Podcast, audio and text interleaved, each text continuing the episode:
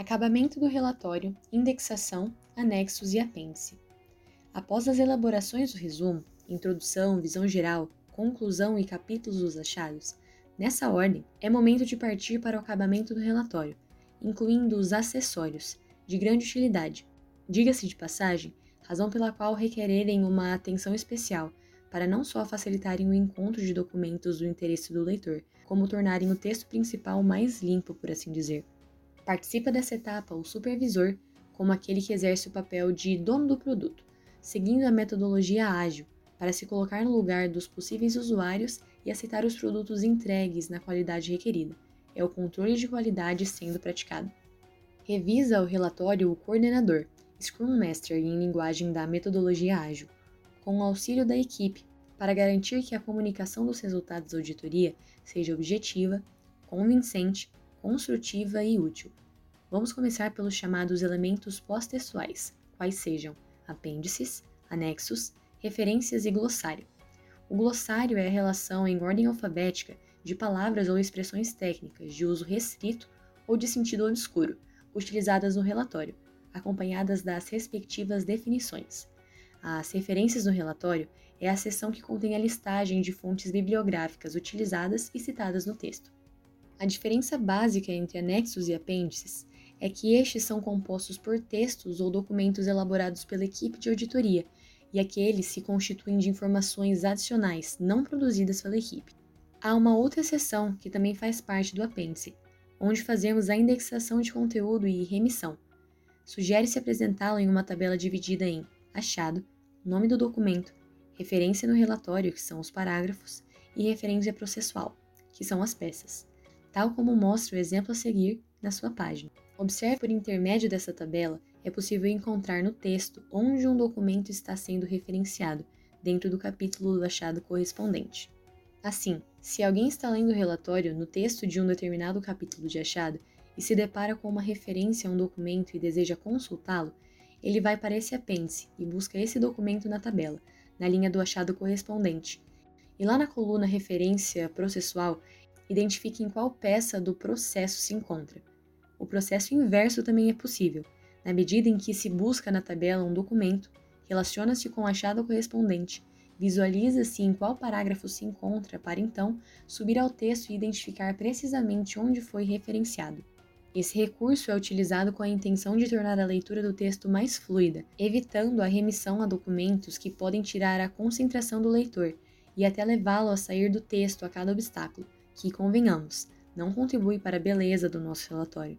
Afinal, nada impede e parece até melhor deixar para se fazer consultas a documentos, saber onde estão e seus detalhes em momento posterior.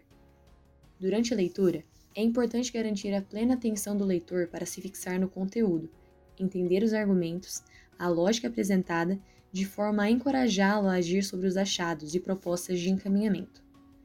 Depois, esse mesmo leitor, naquilo que lhe possa interessar, até para conferências ou verificar mais detalhes, pode consultar os documentos, sabendo a qual achada está indexada.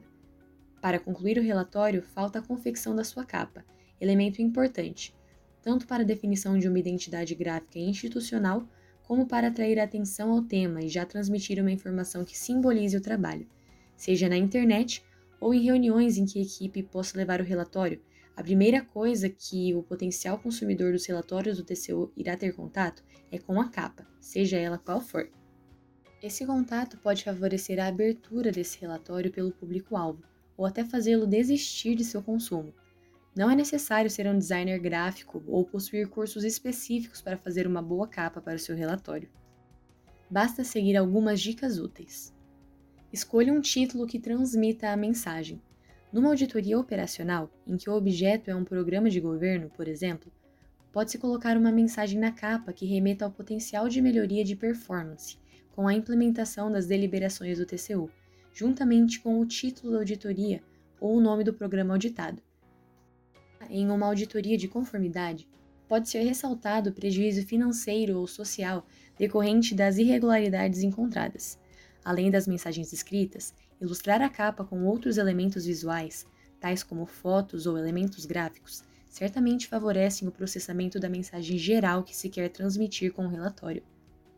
No caso de foto, caso não sejam tiradas pela equipe, deve-se tomar cuidado quanto aos direitos de utilização de imagem.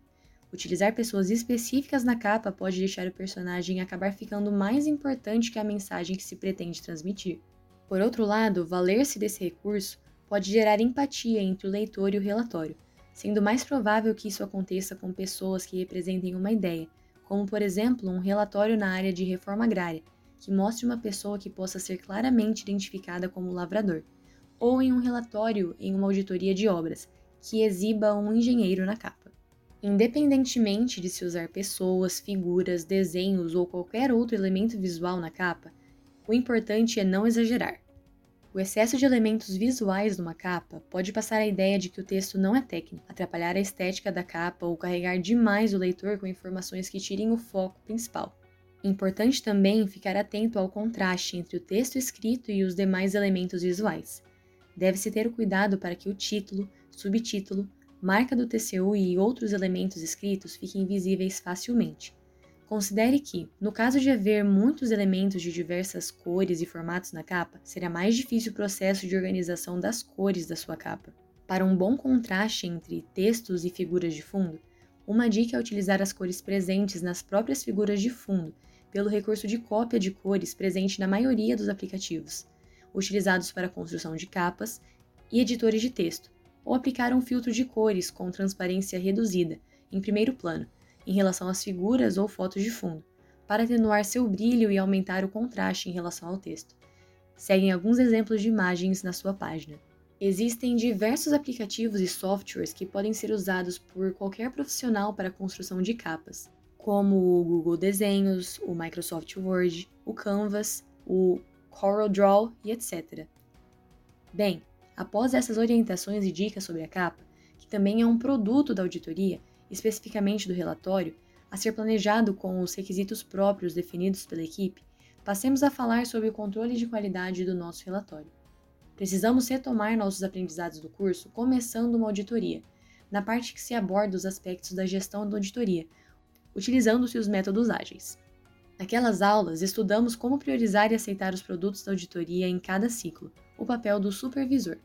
Desde o início da auditoria, então, o supervisor é a principal ponte entre a equipe de auditoria e as diversas partes da auditoria, captando todas as expectativas e necessidades de informação dos principais usuários dos resultados da auditoria, de forma que possa guiar a equipe na determinação de requisitos de cada um dos produtos a serem gerados, sprint após sprint.